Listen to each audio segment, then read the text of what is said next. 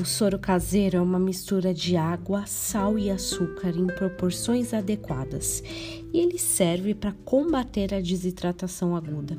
Ele é tão simples e tão poderoso ao mesmo tempo. O soro fisiológico, que é essa versão hospitalar, também tem atuações diversas.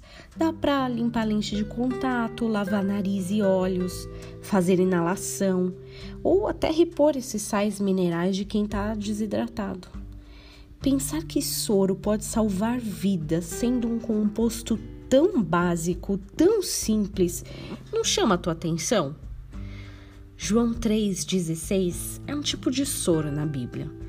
Ele é um versículo simples, mas tão completo.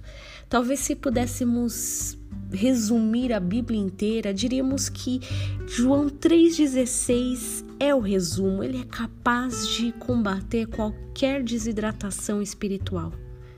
E ele fala assim: porque Deus amou ao mundo de tal maneira que deu seu Filho unigênito para todo que nele crê não pereça, mas tenha vida eterna. É daqueles versículos que precisamos repetir até memorizar.